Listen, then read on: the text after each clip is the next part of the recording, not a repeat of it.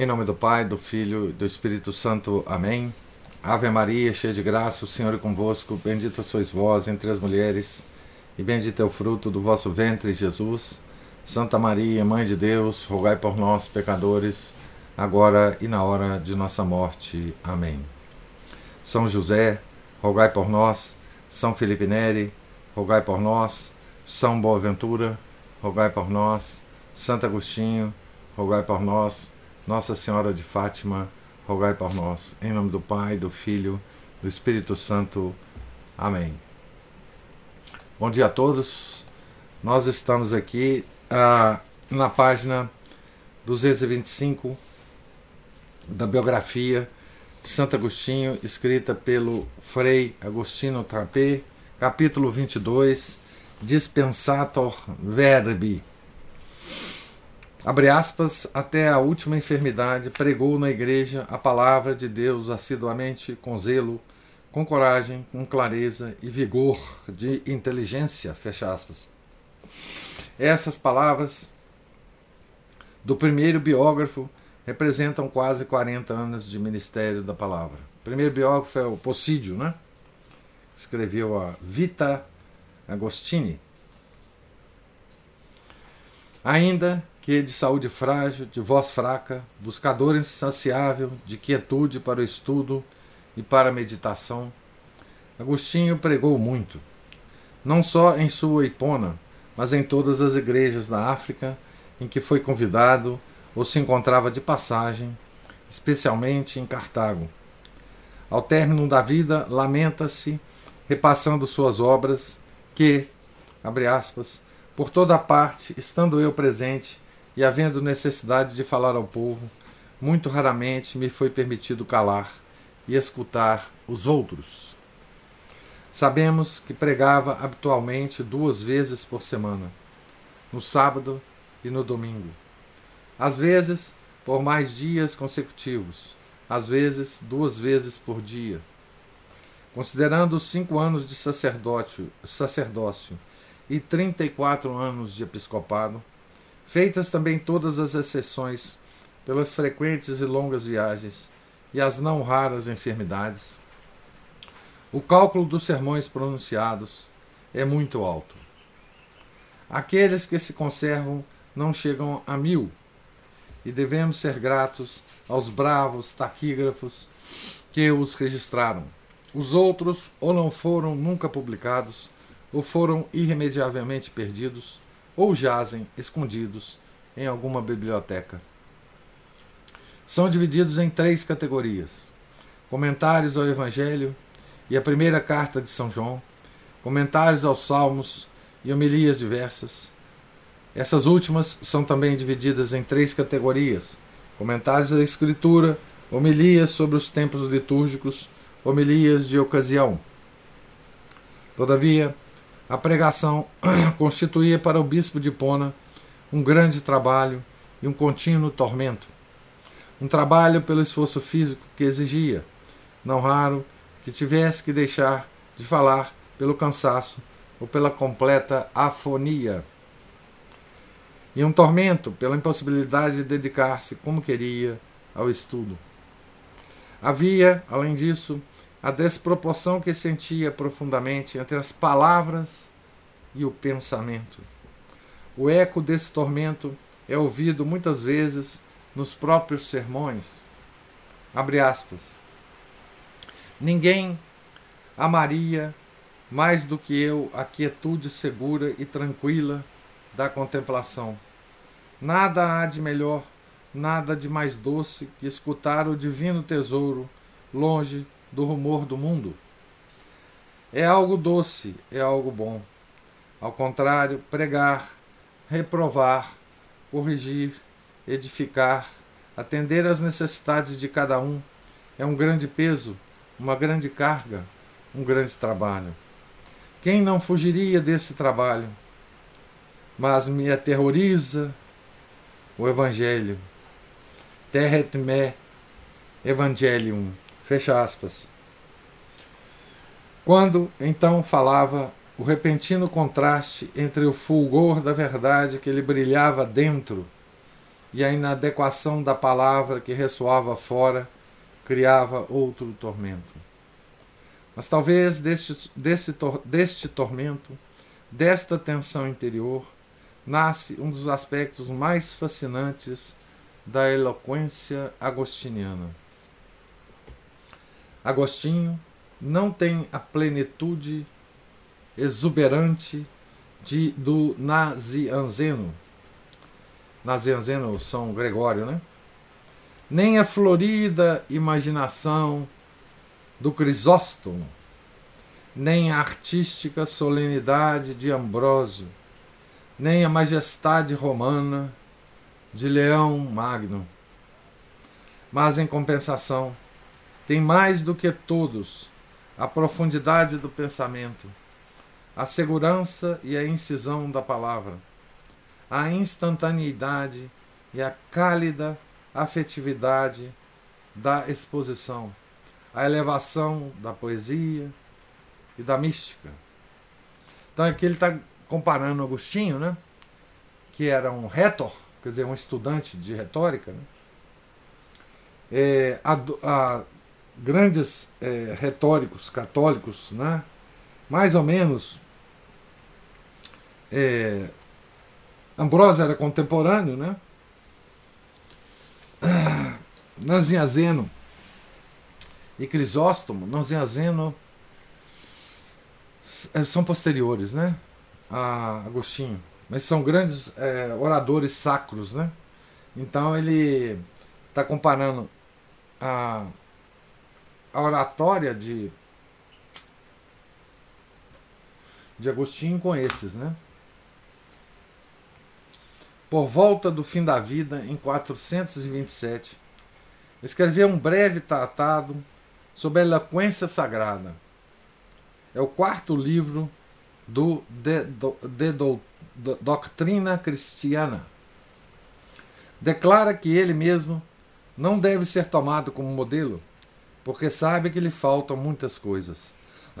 Mas na realidade, naquela teoria, há o reflexo de sua experiência. Inspirando-se em certo orador, certo orador, entre aspas, que é de fato Cícero, distingue três gêneros de pregação: a simples, a florida, a comovente, às quais correspondem três estilos diversos: o simples, o moderado, o sublime. Agostinho sabe colocar juntos todos os três e passa com muita naturalidade de um ao outro. Embora sem desprezar os recursos e as regras da oratória antiga, sustenta que a norma da oratória sacra é a escritura. Dela e de Cipriano e de Ambrósio, extrai os exemplos de qualquer um dos três estilos o orador sacro, é para ele quem, abre aspas, interpreta e ensina a escritura, fecha aspas. Esse, de fato, devem estar em condições, esses, de fato, não, esse, de fato, deve estar em condições de falar com sabedoria e com eloquência. Se não pode com eloquência, ao menos com sabedoria. Abre aspas. Ora, estará em condições de falar com sabedoria, tanto maior quanto maior for o conhecimento que possui da Escritura. Não digo, continua ele, de quem a lê muito e a aprende de memória, mas de quem a compreende retamente e escruta com diligência seu ensinamento. Isso é, penetra com o olho da mente no próprio coração da Escritura. Fecha aspas. Para falar é preciso saber escutar. Será por isso, abre aspas, um vão pregador da palavra de Deus externamente, quem não a escuta internamente. Fecha aspas. Desse preceito nasce o desejo insaciável de estudar as escrituras divinas e o caráter eminentemente bíblico de sua é, pregação. Escutar internamente as Escrituras é meditar sobre elas, né? obviamente. Né? Não é só ler. Né? É mestre e sente-se discípulo. Quer nutrir os outros da mesma mesa da qual se nutre ele mesmo. Abre aspas. Desta cátedra somos para vós como mestres, mas somos condiscípulos convosco sob aquele único mestre. Fecha aspas. Abre aspas de novo. Dou-vos uma nutrição da qual eu mesmo vivo. Coloco sobre vossa mesa os alimentos com os quais eu mesmo me sacio. Eu sou um ministro, não o senhor da casa. Fecha aspas. Agostinho não esconde de seu povo nada daquilo que descobriu na meditação dos livros sagrados. Para ele, não há dois ensinamentos diversos, um para os simples e outro para os doutos. A fonte da verdade cristã é uma só e deve ser acessível a todos, para que todos aí possam saciar-se. Por isso, os temas de que trata nos sermões são os mesmos de que trata nos seus opúscula in libris, mesmo nos mais esmerados. São os temas tratados no De Trinitate, no De Civitate Dei, no De Genesis ad Litteram e nos escritos polêmicos. São temas que tocam todos os campos da teologia e todos os argumentos tratados pela Bíblia. Temas trinitários, cristológicos, eclesiológicos, escatológicos, morais, ascéticos, místicos.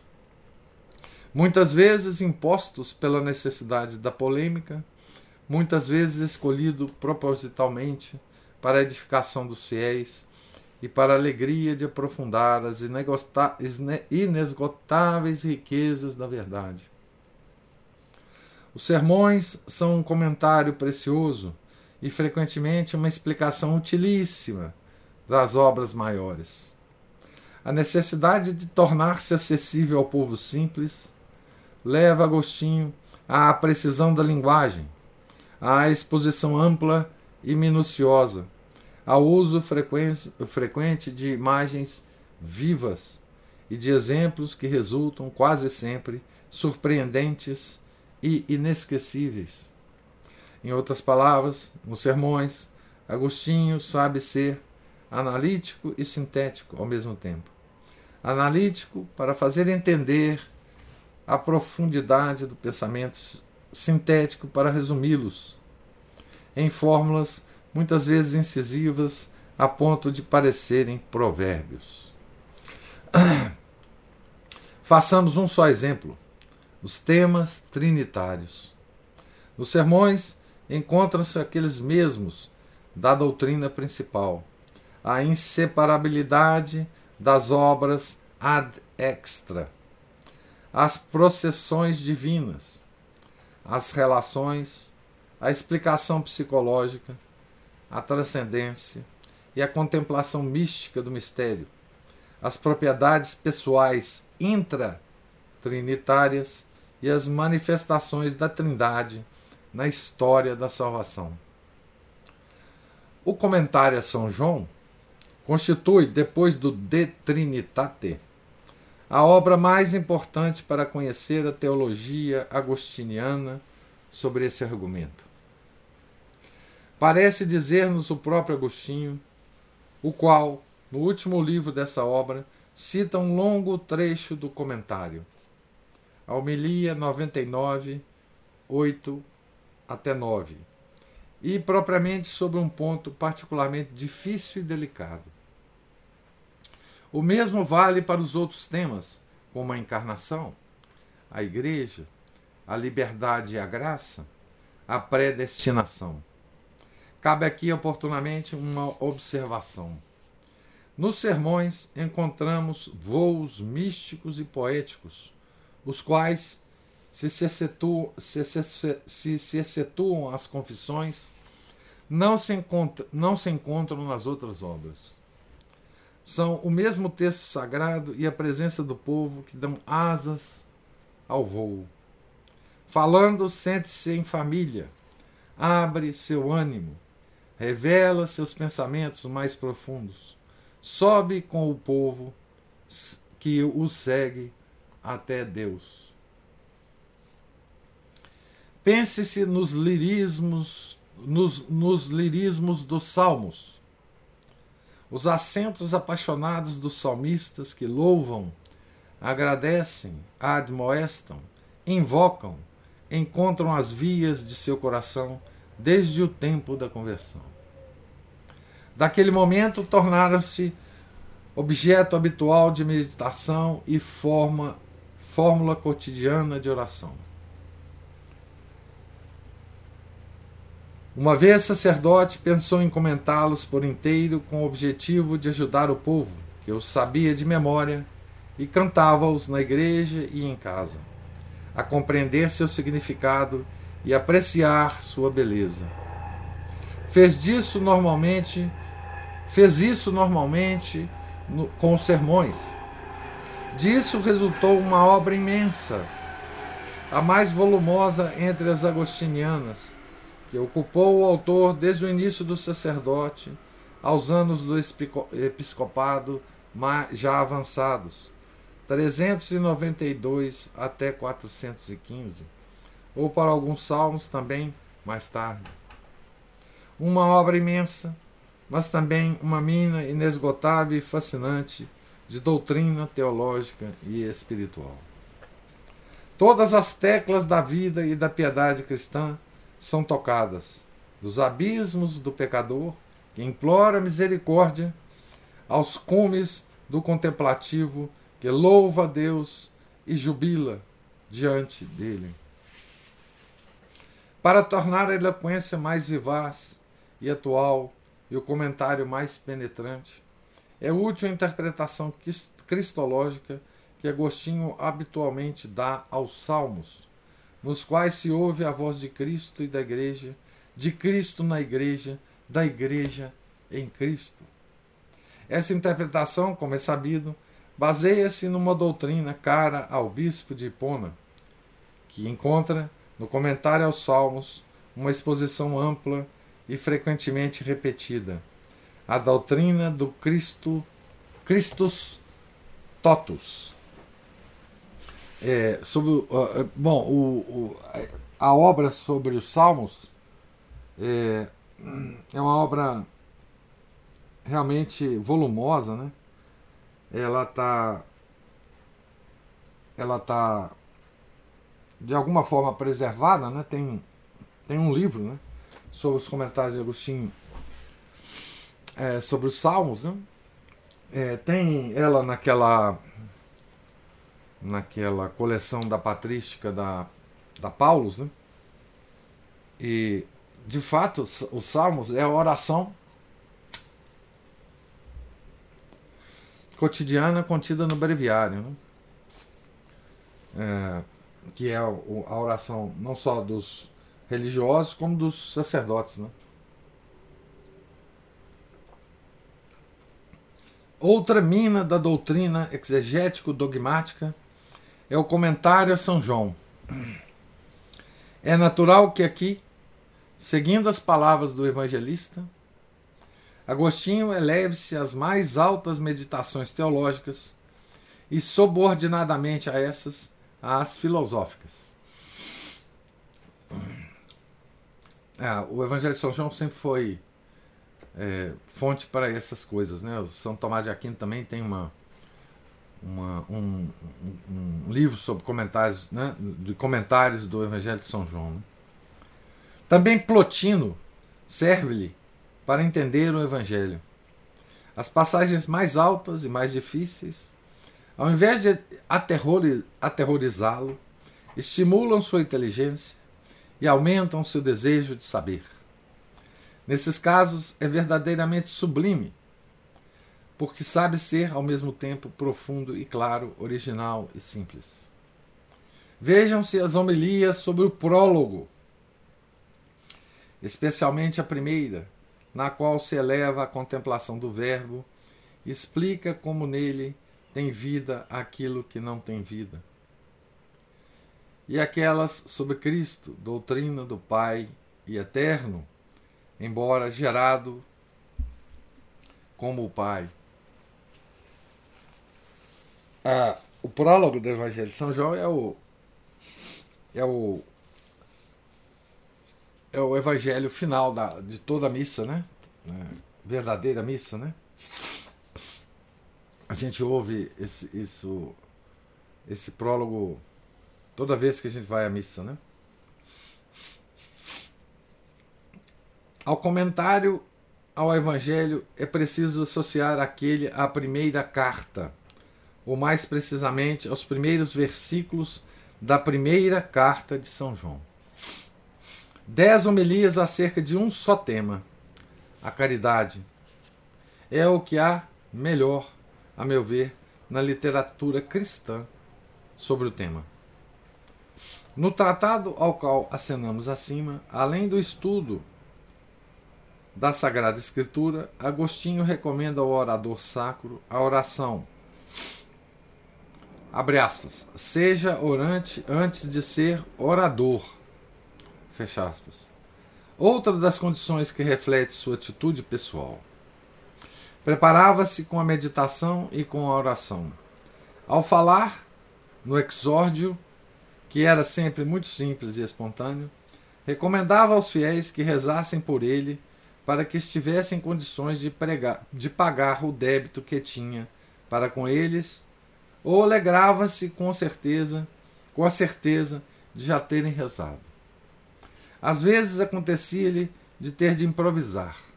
Então, abandonava-se à onda dos pensamentos sugeridos a ele pelo texto sagrado insistia nas ideias que lhe eram mais habituais e mais caras. Isso ocorria quando um colega convidava-o a pregar e surgia-lhe um tema diferente e sugeria-lhe um tema diferente daquele que tinha preparado ou quando um cantor entoava um salmo diferente daquele indicado por ele, ou tomava a iniciativa de entoar um conforme sua vontade. Nesses casos, via no fato um sinal da vontade de Deus. Deixava o tema preparado e tomava aquele que lhe foi sugerida. Abre aspas. Preparei-me para comentar um salmo breve e tinha indicado ao leitor que eu cantasse. Talvez se tenha distraído e cantou outro. Prefiro seguir a vontade de Deus, manifestada nesse erro do cantor, mais que seguir a minha, dizendo aquilo que havia preparado. Fecha aspas. Abre aspas. Não tinha preparado esse sermão, este sermão. Agora Deus mesmo me ordena que eu fale sobre penitência. Não fui eu que determinei que o leitor cantasse este salmo. Fecha aspas.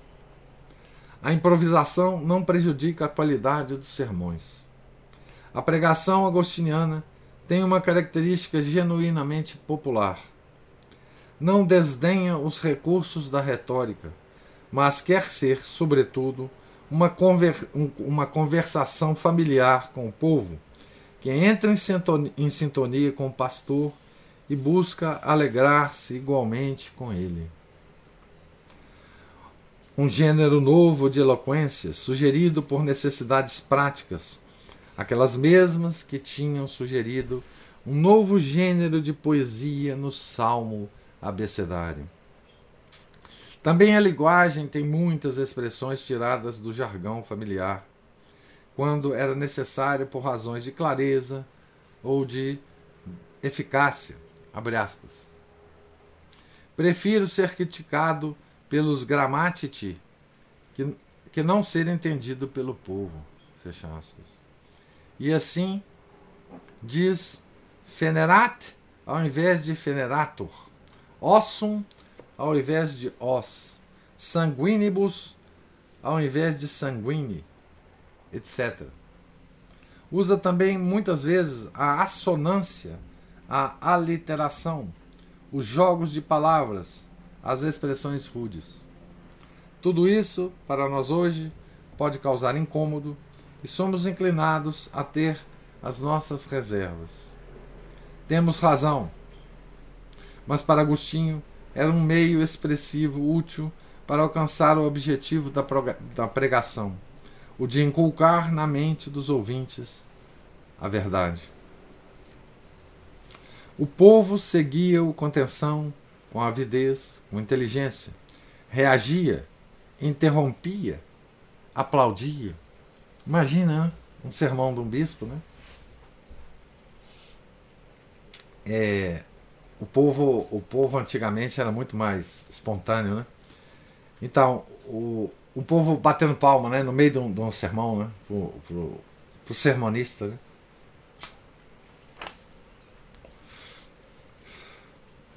Muito interessante isso, né? O povo era de fato muito muito honesto, muito claro e muito genuíno, né? O orador, por sua vez, aproveitava a reação para uma útil digressão, mas não se deixava afastar da ideia principal. Nem se perturbava pelos aplausos, mesmo quando eram frequentes e prolongados. Não queria, porém, que fossem hipócritas, isto é, dissonantes na vida, da vida. Abre aspas. Quero uma boa conduta, não os aplausos. Ou o seguinte: não quero ser louvado por aqueles que vivem mal. Odeio-os, detesto-os. Isso é causa de dor para mim, não de alegria. Aplaudis, mas me pergunto como vivem aqueles que me aclamam. Fecha aspas. Quando os aplausos eram sinal de que o povo tinha entendido, alegrava-se por isso e animava-se a continuar um, argumento difícil. Por exemplo, sobre a Trindade. Não esconde, porém, que os louvores constituem para ele uma tentação e não sabe como sair disso. Abre aspas. Se digo que não quero ser louvado por aqueles que vivem bem, digo uma mentira. Não o quero plenamente, nem plenamente não o quero. Não o quero plenamente para incorrer no perigo dos louvores humanos, nem plenamente não o quero para não ser ingrato com aqueles aos quais prego. Bom, esse, esse é de fato o todo a, o problema da de qualquer pessoa, né, que é elogiada, né? Tá certo? Por um lado, a pessoa não quer cometer a falta de educação com a pessoa que o está elogiando, né? E de outro, ela quer esquecer logo o elogio, né? Para não ser tentada pela grande, o grande pecado principal, né, que é a soberba. Os efeitos da pregação de Agostinho foram muitos, igualmente notáveis e repentinos. Ele mesmo nos narra a obtida interrupção em Impona da festa chamada Letícia, que era uma, na realidade uma barulheira indecente, e a história do grande bando Caterva em Cesareia da Mauritânia. Já Possídio recorda a improvisada conversão de Firmo. Os fiéis sentiam, transfundido em suas palavras, o amor sincero e desinteressado que animava o pastor e não podiam resistir. Abre aspas.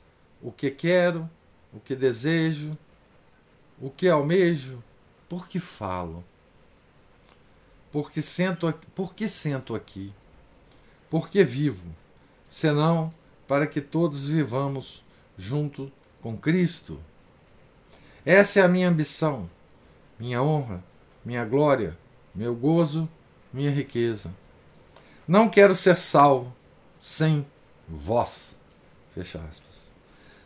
Na verdade, é difícil resistir a um ímpeto de amor tão forte e tão genuíno.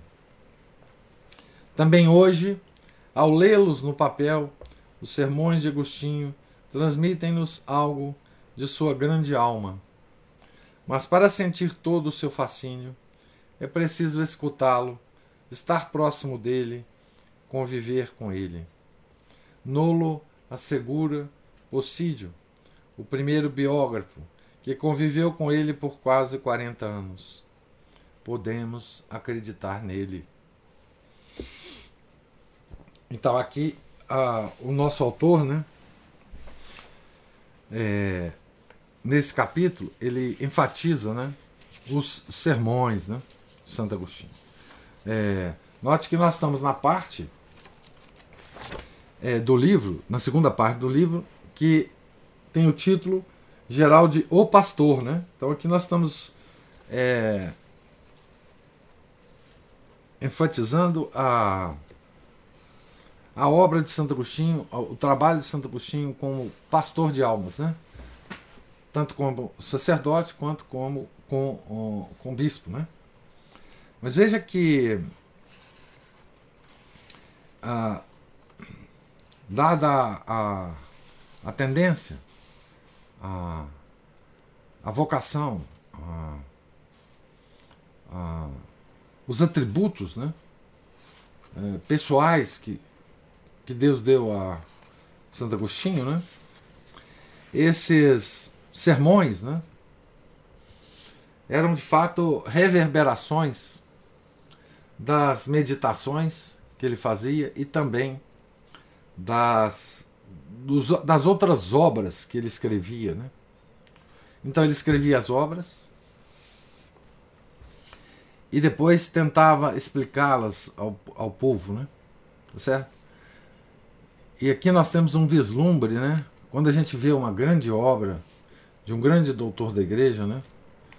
Nós ficamos fascinados e, e de fato nos perguntamos, né? De onde é que surgiu isso, né? Como que esse cara teve tempo, né? Como que ele teve interesse de escrever isso ou aquilo, né? Por que que ele ah, não escolheu outras coisas é, para escrever, né? E, e considerando cada um, da, por exemplo, só os doutores da igreja, né, da patrística, por exemplo, nós vemos a nós vemos temas centrais, obviamente, né, mas nós vemos uma, uma diversidade muito grande de, de assuntos e pontos de abordagem dos assuntos, né.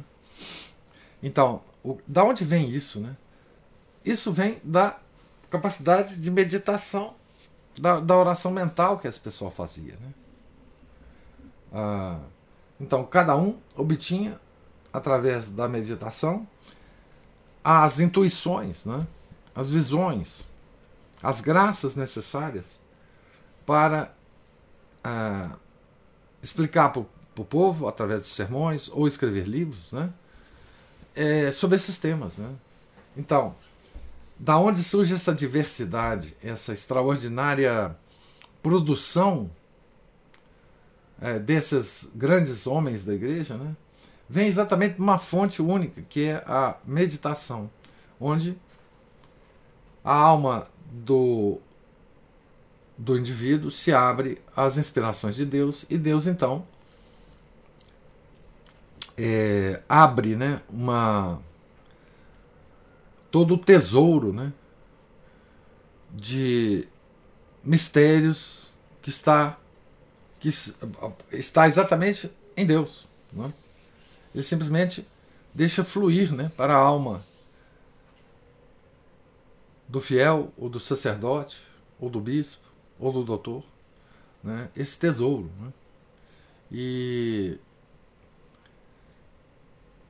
e Santo Agostinho tinha a capacidade né, de colocar isso no papel e nos sermões. Né? E por isso ele nos deixou essa obra tão tão rica e tão, tão grande, né? Na verdade, escreveu muito, né? Santo Agostinho escreveu muito, né? E então é esse que, que é tratado aqui nesse capítulo, né? Que nós acabamos de ler, tá certo? Eu vou parar então aqui a leitura, página 234, ao final do capítulo é 22, né? E próxima semana, se Deus quiser, nós continuamos aqui nessa mesma parte, o pastor, né, capítulo 23. Tá certo? Queria agora ouvir, se houver comentários sobre essa, sobre essa leitura de hoje de vocês.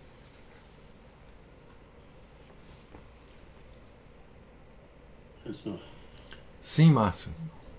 É, bom, estou sentindo bem aí. Se não houver uma meditação, não há uma compreensão, né? E no caso de Santo Agostinho, a meditação dele servia não só para poder guiar a vida dele, como também os negócios da administração da diocese, mas aí também a compreensão daquilo que ele estudava, lia, né? E muita gente acha hoje em dia que operação mental é só para é só para os estratosféricos, os ionosféricos, hum. só para os, os, os, os, grandes místicos. Né? É, só apenas para é para descobrir doutrinas assim orbitais sobre sobre doutrina cristã, né? E não, né? O, a pessoa do que tá que faz a, a oração mental vai fazer para guiar a vida dela, para poder enxergar o caminho que ela está andando, para onde que ela para onde que ela precisa é, caminhar, o que, que ela tem que fazer, o que, que ela tem que deixar de fazer para se orientar melhor, pedir né, a Deus as graças para poder cumprir bem os, os deveres dela. Então é um incentivo para, ou seja, isso é feito, isso é para todo mundo, né? Isso aí, só que cada qual vai utilizar essa oração para para cada para cada finalidade, para cada dever que ela de estado que ela tem, para cada finalidade que ela tem, a salvação da, da, da alma dela, é. né? Porque tem muita gente que fica, não, isso é apenas para os grandes místicos, é, isso é para ter êxtases. Não, simplesmente a pessoa às vezes tem um eureka lá no momento de oração dela só para tipo, uma ideia tinha pensado nisso. Ou então, não tem nada e Deus encaminha né, pelas causas, pelas outras causas, né? Uma pessoa que de repente tá lá tomando café com leite no, é. numa lanchonete, conversa com ela e dá uma ideia boa, interessante para ela. Olha, é isso que eu precisava.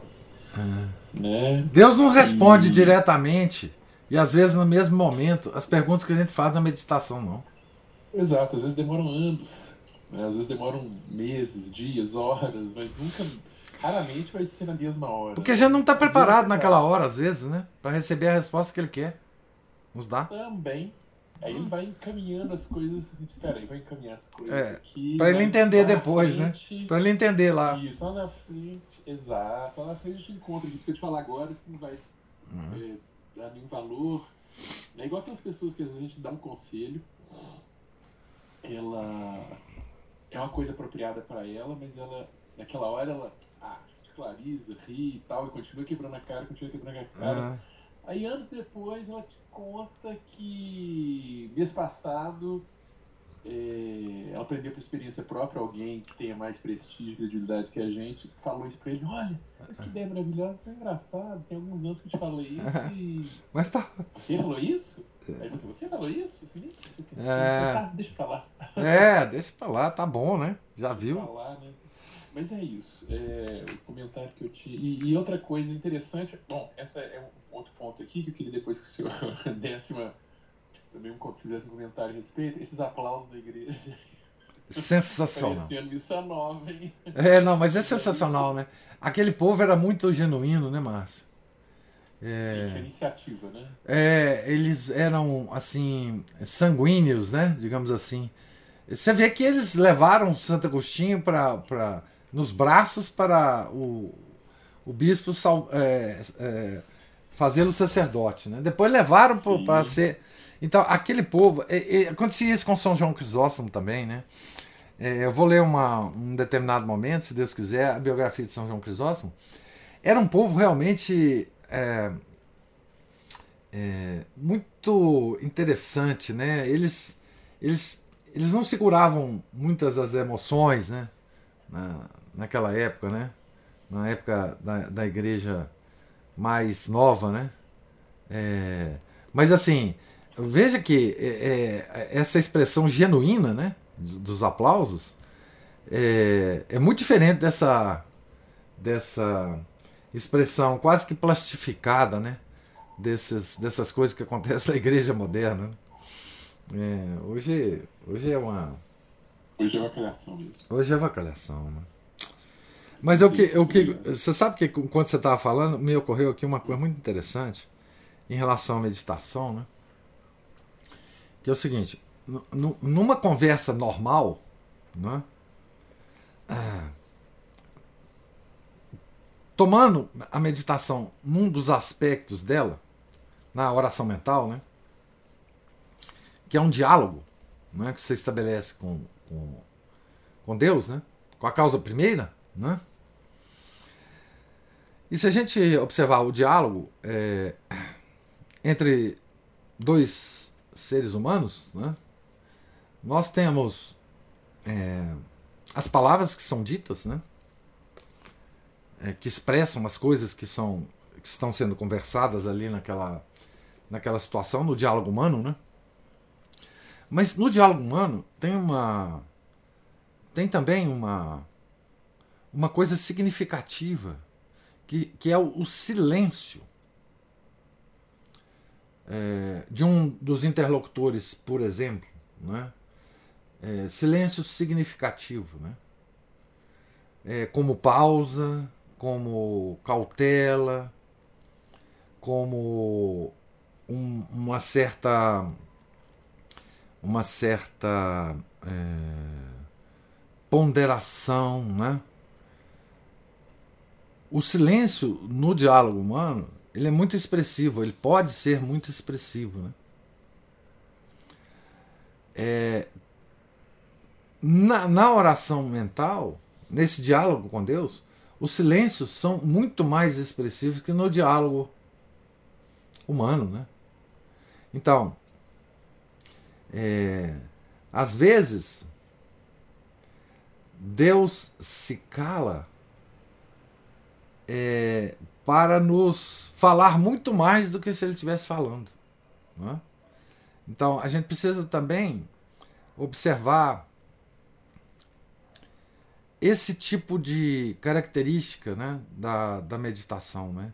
Às vezes um silêncio de Deus é muito mais significativo do que se ele nos desse várias inspirações na, na meditação. Né? É, pode significar muitas coisas. Né? É...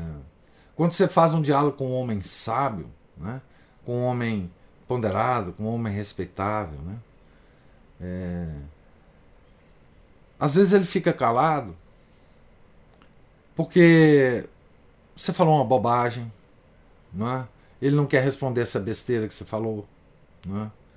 ou porque o que você está perguntando ou dialogando com ele é, você não tem altura para receber a resposta ainda, não é? é? Então tem vários tem várias sutilezas desse silêncio que que tem também no, no diálogo com Deus, né? Tá certo? Os seus silêncios, né? As suas as suas é, quer dizer, o que, eu, o que eu, eu não quero ser. Tô já tô tá até gaguejando. Mas o que eu quero dizer é o seguinte: às vezes a gente entra nesse. nesse afã da meditação para receber é, respostas. Não, eu quero respostas. Eu tenho dúvidas, eu quero respostas. Não é? E a gente tem que ficar muito atento a esse diálogo, a esses silêncios, é? É, que às vezes são muito mais importantes para nós naquele momento da nossa vida, naquela fase né, que nós estamos. É, nós recebemos simplesmente um silêncio de Deus do que efetivamente alguma alguma alguma mensagem. Né? E outro aspecto que se falou né, é que às vezes nós meditamos frequentemente, diariamente, e na meditação não nos ocorre nada, não nos ocorre nenhuma ideia brilhante. E nós as, tendemos a desconhecer que é, a meditação é como se você abrisse uma torneira, que essa torneira vai jorrar em, a qualquer momento da sua vida, ela pode te, te responder as suas perguntas. Né? Então, não é exatamente só na hora. O, o, a meditação tem que ser um hábito, porque ela estabelece uma ligação que não acaba na hora que você termina a meditação. Né?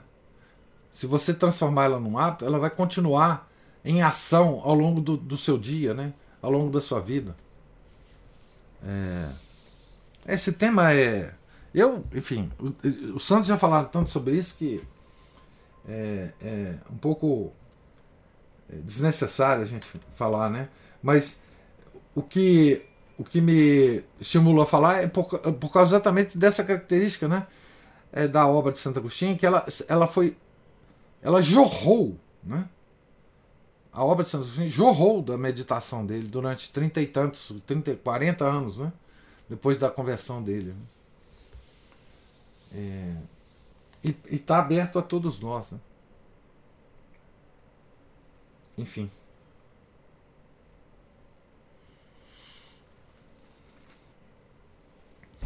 É, mais alguma observação, algum comentário?